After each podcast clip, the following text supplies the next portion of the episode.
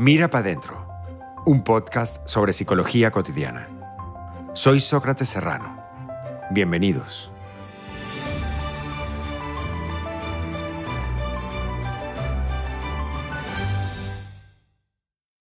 Fracaso. Un aliado inesperado. Desde niño asumí un patrón de excelencia que con el tiempo descubrí que me sobrepasaba. Quizás se trataba de una manera de compensar que siempre fui un niño diferente al promedio. Lo que quiero decir es que no me gustaban las cosas que el común de los niños preferían. Mientras a los demás les gustaban los deportes, a mí me gustaba el teatro, por ejemplo. Por otro lado, fui un niño con una salud inestable. Sufría de asma y eso me imposibilitaba durante ciertos periodos correr, agitarme y en general hacer las cosas que hacían otros niños de mi edad. Creo que conté en otro de mis episodios que mi papá todas las noches, durante un buen tiempo, me leía una palabra del diccionario. Cada noche una palabra diferente. Conversábamos sobre su significado Conversábamos sobre sus aplicaciones antes de dormir. Esto, por supuesto, estimuló mi curiosidad y en general mi gusto por el aprendizaje. La conclusión es que yo era un chamo bien distinto al promedio. Leía muy bien, pronunciaba estupendamente, me gustaba el teatro y siempre destacaba por mi elocuencia, razón por la cual Siempre me seleccionaban para las obras del teatro del colegio. Para no ser el raro, que ya irremediablemente lo era, inconscientemente comencé a buscar compensarlo, siendo el mejor en todo. Y esto, sin darme cuenta, se convirtió a lo largo de los años en una escalada de desempeño positivo interminable. Obviamente, reforzada por mis padres, mis amigos y en general por toda mi familia. Una obsesión por hacerlo de la mejor forma posible. Ser el mejor hermano, el mejor hijo, el mejor estudiante, el mejor amigo, y luego, con los años, por supuesto, ser el mejor psicólogo, el mejor gerente, el mejor actor, el mejor, el mejor, el mejor. Pero ¿qué pasa cuando no eres ese mejor que los demás esperan que tú seas? Es decir, ese que está relacionado con las expectativas de los demás de un altísimo desempeño. ¿Qué sucede con nosotros mismos? ¿Qué pasa en nuestro mundo íntimo? ¿Cómo vivimos la equivocación, el error? Generalmente, cuando esto sucede, lo vivimos con muchísimo sufrimiento. Las personas que son educadas bajo parámetros de elevada excelencia no asumen la posibilidad de equivocarse bajo ningún concepto. Y esto resulta terrible, ya que los errores obviamente forman parte de nuestro tránsito humano. Cuando pasé de hacer teatro, cine y televisión en un espacio conocido y comencé a hacer castings internacionales, tenía que grabar muchísimos videos y enviarlos a México. Allí estaba mi manager. Si pudiera unir todos los castings que hice en esa época, probablemente pudiera hacer una película o al menos un mediometraje. Infinidad de castings, porque la competencia era muchísimo mayor. Eran muchas personas las que competían por cada uno de esos personajes. Y la probabilidad de rechazo también era mayor. la vivencia en aquel momento era de muchísima frustración. Lo que quiero decir con esto es que cuando estamos acostumbrados permanentemente a ganar y a ser exitosos, y pasamos a un ambiente donde no necesariamente y donde no siempre somos los ganadores, seguramente la frustración va a ser muy grande. Evadir el error es escapar a la posibilidad de aprender a lidiar con la frustración. Y la vida está llena de frustraciones. Las personas, por ejemplo, que han estado siempre en ambientes de abundancia y beneficios permanentes, tienen muy baja tolerancia al fracaso. Últimamente me ha tocado asesorar a dueños de empresas que han tenido el privilegio de heredar negocios prósperos y productivos. La mayoría de las veces comienzan en el propio negocio familiar y rápidamente suben a cargos de dirección y control, porque es la estrategia que tienen, digamos, los fundadores, los que dirigen el negocio en ese momento, para que sus hijos o sobrinos escalen dentro de la organización, dentro de la empresa. Pero no necesariamente hacen una carrera real. Algunas veces sí. Simplemente hacen un paseo por la organización, por la empresa, para conocerla y para pasearse por los diferentes niveles jerárquicos.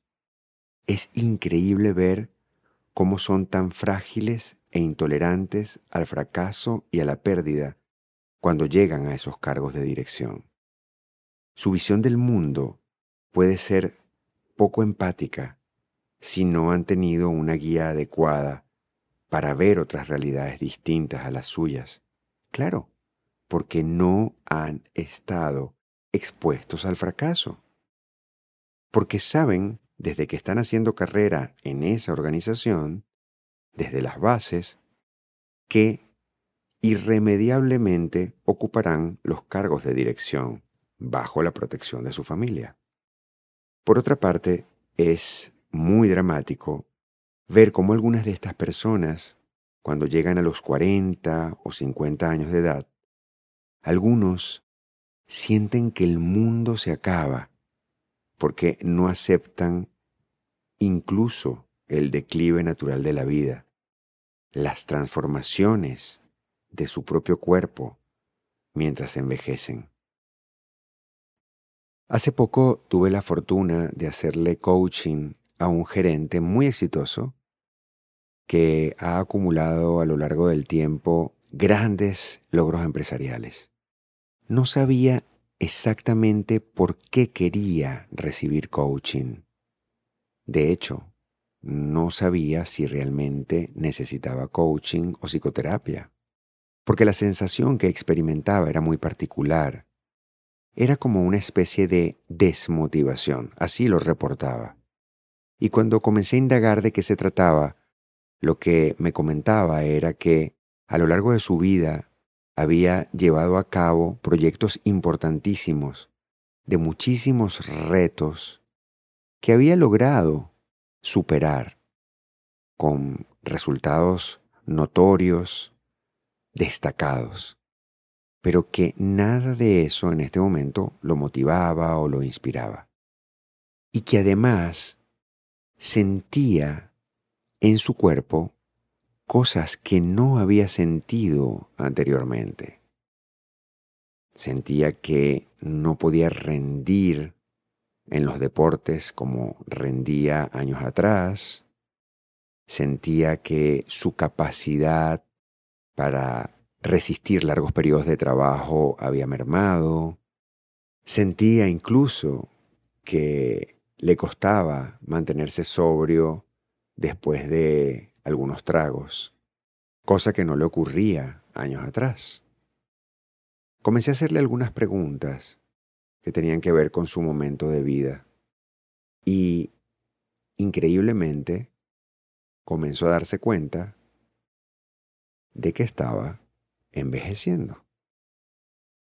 Todo tenía que ver con el otoño de la vida le costaba profundamente aceptar que su cuerpo estaba cambiando, que su energía estaba cambiando y que ese hombre exitoso, con una increíble energía, estaba entrando en otro ciclo y en otra etapa de la vida.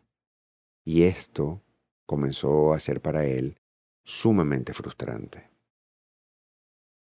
El fracaso es un espacio de aprendizaje poderoso.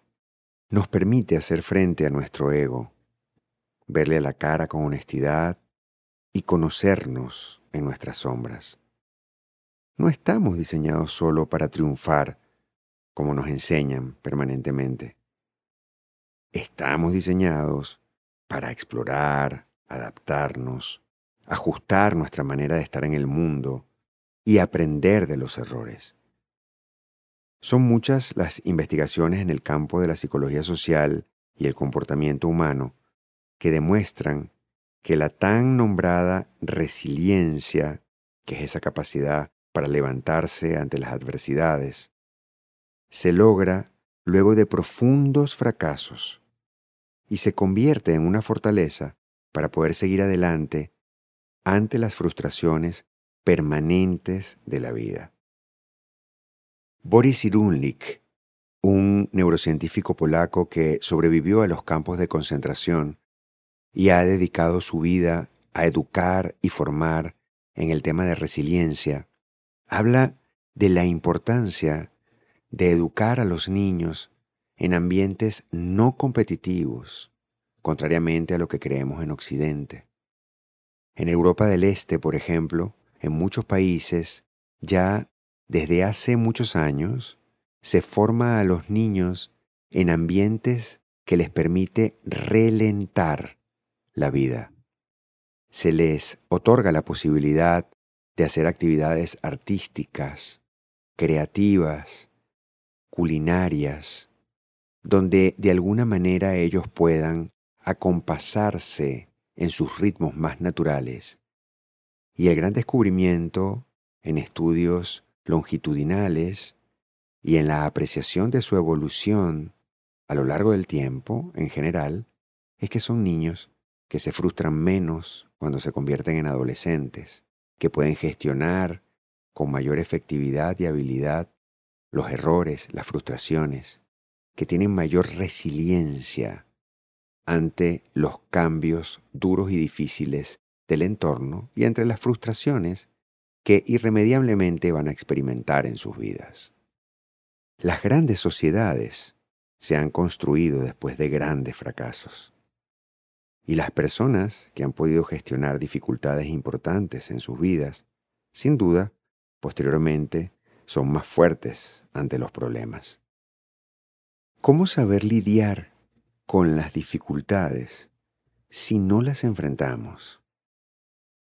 Acepta el fracaso, la falla, el error, la dificultad como un reflejo de lo que eres, como una posibilidad para aceptarte y desarrollarte a tu propio ritmo y con tus propias posibilidades.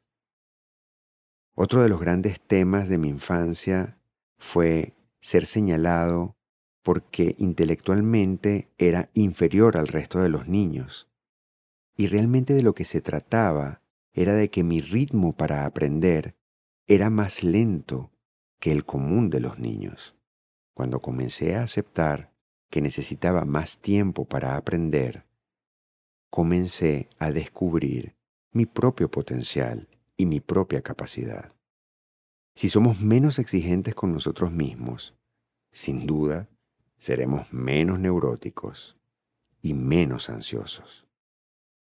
Finalmente, quisiera cerrar con un fragmento del poema Fracaso de Rafael Cadenas, que ilustra poderosamente todo lo que te he conversado. Tú no existes has sido inventado por la delirante soberbia. ¿Cuánto te debo?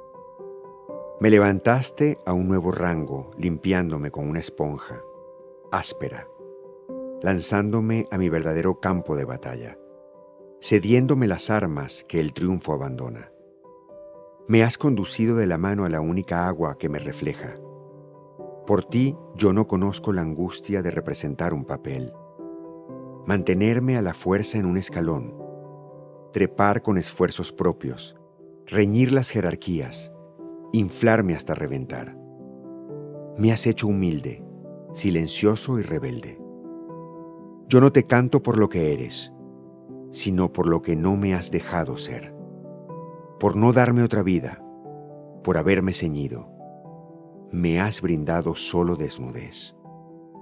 Gracias por quitarme espesor a cambio de una letra gruesa. Gracias a ti, que me has privado de hinchazones. Gracias por la riqueza que me has obligado. Gracias por construir con barro mi morada. Gracias por apartarme. Gracias.